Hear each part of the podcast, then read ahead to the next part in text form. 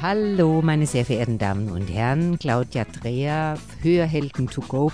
Heute spreche ich mit Frau Eva Keilbecker. Die Frau Keilbecker ist ganz, ganz vieles. Unter anderem auch Vizepräsidentin der Europäischen Union der Hörakustiker. Schnapp dir das Leben bei den Ohren. Hier ist eine neue Folge von Hörhelden to go dem Podcast von Hörgeräte Bonse.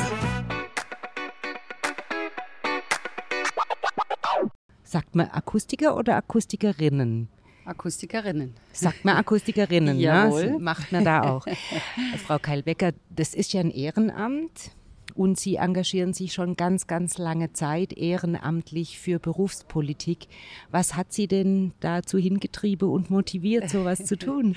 Ja, die EuH ist ja für den Fachwissenschaft, ist ja ein fachwissenschaftlicher Verband und weniger berufspolitisch unterwegs. Und ähm, ja, uns ging es eigentlich von Anfang an um Qualität. Mhm. Und ich bin der festen Überzeugung, dass Qualität letztendlich dann auch dem Kunden zugutekommt. Mhm. Und äh, tatsächlich ist es so, dass äh, mein Opa schon die Union der Hörakustiker gegründet hat. Ach, so Ja. lange ist es schon bei Ihnen und in Ihrer Ganz Familie. genau. Und Mhm. meine Mutter war dann auch im Präsidium. Und ich bin jetzt sozusagen die dritte Generation, Mhm. hab, hab die EuH sozusagen mit der Muttermilch aufgesogen. Sie sagen berufsfachbezogen. Und wie wird es dann organisiert? Wie kommt das Fachwissen an die Hörakustiker? Ja, also es ist so, dass wir eine tolle Community sind Mhm. und äh, wir natürlich von unseren Mitgliedern leben. Mhm. Was wir ja jährlich veranstalten, ist der internationale Hörakustiker-Kongress, da Mhm. wir uns jetzt, da wo wir uns gerade jetzt befinden. Es ist der 65. Hörakustiker-Kongress hier Mhm. in Hannover. Wir sind sehr, sehr froh, dass wir ihn durchführen können. Auch trotz der Pandemie, Und in der wir unter- uns ja, ja, noch ja. Äh, befinden.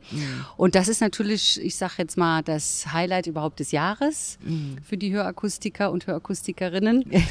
und um sich, um sich Fachwissen anzueignen, wir haben ganz viele Tutorials, wir haben Vorträge, wir haben die Aussteller, also etwa 90 Aussteller aus 16 Ländern. Und da kann man sich doch sehr, sehr gut Fachwissen aneignen. Dazu kommt natürlich auch das Netzwerken, dass man sich austauschen kann mit Kollegen und Kolleginnen. Und äh, ja, und auch noch ein bisschen Spaß, ne? Das sollte man auch haben. Aber Ja. wie gesagt, letztendlich kommt, denke ich mal, schon alles den Kunden zugute, weil hier sieht man ja, was es Neues gibt. Die neuen Trends, angefangen vom Ohrpassstück über Hörassistenzsysteme, über äh, die ganzen Labore, die wir haben, über Pflegemittel. Komme ich gerade her von einem Stand, was es so Neues gibt mit Trockensystemen. Gerade jetzt, wo wir noch im Spätsommer sind und die Hörsysteme ja auch gepflegt werden wollen. Oder Anpasstechniken von Otoscan über alles. Also es ist schon, schon fantastisch. Und ich glaube, da sind wir in Deutschland auch auf einem sehr, sehr, sehr hohen Niveau. Und das wollen wir nicht nur halten, sondern wir wollen weitermachen. Und das ist also das, was mich auch antreibt. Die, jetzt haben Sie gesagt, der Kongress hier, was hat denn der für eine Dimension weltweit? Kann man sagen, das ist jetzt der dritte, vierte, fünftgrößte oder ist es Das ist der größte. Nee. Ja, doch. Wir sind international der größte Kongress. Wir sind also größer als der AAA in Amerika. Und das, da haben wir drauf hingearbeitet. Und ich glaube, da haben wir in den letzten Jahren auch viel getan, dass wir tolle Angebote haben, dass wir natürlich auch eine tolle Industrie haben, die das überhaupt alles äh, anbieten kann. Ne? Ich meine, was nützt uns tolle Anpasstechniken, wenn wir nicht die, die Technik hätten, äh, die dahinter steckt? Und so, glaube ich, ist das, ist das schon eine ganz, ganz tolle Sache. Wir hatten also vor zwei Jahren über 8000 Besucher. Die Zahlen von diesem Jahr liegen mir noch nicht vor. Ich habe eben die Geschäftsführerin Frau Laval gefragt. Sie weiß es auch noch nicht. Es wird, wird ein bisschen weniger sein, aber ich muss sagen, mit allen, mit denen ich jetzt gesprochen habe, die sind sehr dankbar, dass er stattfindet, dass einfach doch dieses, dieser Kongress live und nicht online und Ja. auf Zoom oder Teams und was man so alles kennt, das ist schon was anderes. Und der Austausch ist viel stärker, viel tiefer. Und ähm, ja, die Leute haben sich einfach gefreut, dass es wieder losgeht, Ja. dass es stattfindet. Und ich kann auch äh, sagen, das ist tatsächlich hier in Hannover der erste große Kongress wieder. Ach, Also ich bin mit dem Taxi am Dienstag hier hingekommen und der Taxifahrer sagte, wie zum, zur Messe? Findet denn da was statt? Sag ich, ja, der äh, internationale Hörakustiker-Kongress. Und ach, er war ja ganz selig, als er mich dann hier abgesetzt hat und gesagt, ach, endlich, ist so schön, endlich mal wieder aufs Messegelände zu fahren. Also dem ist richtig das Herz aufgegangen.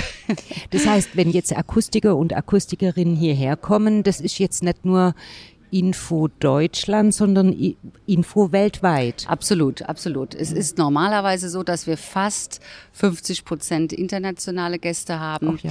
Diesmal ist es jetzt nicht so. Ich meine, wir haben noch eine Pandemie. Es sind weniger internationale Gäste. Es ist aber europäisch auf jeden Fall. Und ähm, wir, es, ich darf auch verraten, es wird auch noch eine Online-Variante geben Ach, im ja. Oktober. Aha. Sie sind die erste, der wow. ich das hier verrate. Dankeschön, danke, danke. ja, da wird also noch eine Überraschung kommen. Und ähm, nee, ich denke, da kann man sich wirklich, kann man sich Wissen aneignen. Und ich denke, je mehr Wissen man hat, auch als Akustiker, desto mehr Spaß hat man auch an der Arbeit. Ne? Denn mhm. wenn ich nur so halb Wissen habe und nicht so genau weiß, ja, dann werde ich das, würde ich das meinem Kunden auch nicht anbieten. Aber wenn man dahinter steckt und es auch mal angefasst hat und mal ausprobiert hat, auch mal selbst äh, reingehört hat, mhm dann äh, kann man es auch sehr, sehr gut an den Endverbraucher und, und ihm sagen, dass das ist ein Nutzen auch davon. Und dann kann der Endverbraucher nachher selbst entscheiden, ob das was für ihn ist oder nicht. Hm. Jetzt sind wir an dem Punkt, wo ich Sie gern fragen würde, was macht denn für Sie eine gute Hörakustikerin, gute Hörakustiker aus? Ja, das ist natürlich eine sehr gute und, und breite Frage. Mhm. Also ich kann sagen, ich bin vor zwei Wochen noch interviewt worden vom SWR 3. Ach ja. Und da war das Thema Audiotherapie. Und ich muss sagen, das habe ich jetzt noch im Ohr klingen. Mhm. Und deshalb möchte ich vielleicht damit anfangen. Also ich glaube, zu jeder guten und fachgerechten äh, Hörsystemversorgung gehören audiotherapeutische Maßnahmen. Mhm. Und da sind Sie ja nun mal auch vom Fach, ne, Frau ja. Andrea? deshalb ja. passt es jetzt auch ganz gut.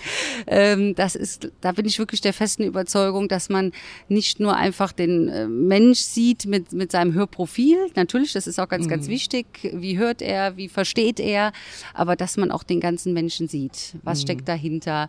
Wie lang hat er den Hörverlust? Äh, gibt es Dinge, die noch nicht aufgearbeitet sind? Ne? Dass mhm. man auch so ein bisschen tiefer schaut. Und mhm. das, finde ich, macht auch so eine wirklich gute und exzellente äh, Hörsystemversorgung und auch Beratung aus, dass man den äh, Kunden wirklich optimal äh, betreut und dass man auch so ein bisschen tiefer geht, dass man nicht nur einfach ein Hörsystem verkaufen will, sondern dass man so ein ganzes Hörkonzept hat, was auch über den Verkauf hinausgeht. Denn bei uns hört es ja auch nicht auf. Ne? Das ist ja. ja nicht wie eine Brille, die man verkauft und dann sagt, äh, so, jetzt gehen Sie mal nach Hause, jetzt können Sie gut sehen sondern äh, der Kunde kommt ja wieder, die Systeme werden gereinigt, man kann gucken, wie ist das Sprachverstehen im Störgeräusch, kann man noch mit Zusatzsystemen helfen, wie sieht es aus mit Hörtraining. Mhm. Und die ganze, ganze Batterie. Und ich glaube, wenn man da auch mal ein bisschen über den Tellerrand guckt, haben wir so viele Möglichkeiten. Und ich, ich behaupte jetzt mal, es ist bei jeder Hörversorgung noch Luft nach oben. Luft nach oben für den Kunde, dass er sich wohlfühlt oder dass er besser versteht oder? Immer. Ich glaube, das ist fast nie zu Ende geht, aufgrund mhm. der vielen Möglichkeiten, die mhm. wir haben, auch die der Kunde nutzen kann. Ich meine, der mhm. Kunde muss mitmachen. Es ist keine Einbahnstraße, ja, dass ja. man immer nur am Hörakustiker zerrt und sagt, jetzt mach mal, tu mal, sondern ähm, dass man selber gucken kann, dass man sich auditiv verbessert, dass man, dass man die Zusatzsysteme auch nutzt, dass man auch mal ein Statement abgibt und sagt, äh, so ich nutze auch mal ein externes Mikrofon in schwierigen Hörsituationen. Mhm. Und da muss man sich natürlich auch der Sache öffnen. Ne? Mhm. Und als Träger muss man sich da auch outen und zum Beispiel, wenn man beim Arzt ist, den Arzt fragen, wären Sie bereit, in dieses externe Mikrofon äh, reinzusprechen? Oder wenn man im Wartezimmer davor sitzt, den Arzthelferinnen auch sagt, ich bin, ich sage jetzt mal hochgradig schwerhörig, ich werde wahrscheinlich den Lautsprecher nicht so wirklich gut hören, besteht die Möglichkeit, dass sie mich abholen, wenn ich, mhm. wenn sie mich aufrufen, äh, statt mich aufzurufen. Ne? Mhm. Dass man also wirklich ähm, offensiv auch mit seiner Hörsituation umgeht. Mhm. Und dann können ja auch die anderen wieder ganz anders reagieren. Es ist ja nun mal so, dass man es ja nicht sieht, wenn man schlecht hört. Und ich glaube, das ist vielen gar nicht so bewusst. Ja, ja. Und wenn man da ein Statement abgibt und sagt, hier, so ist es.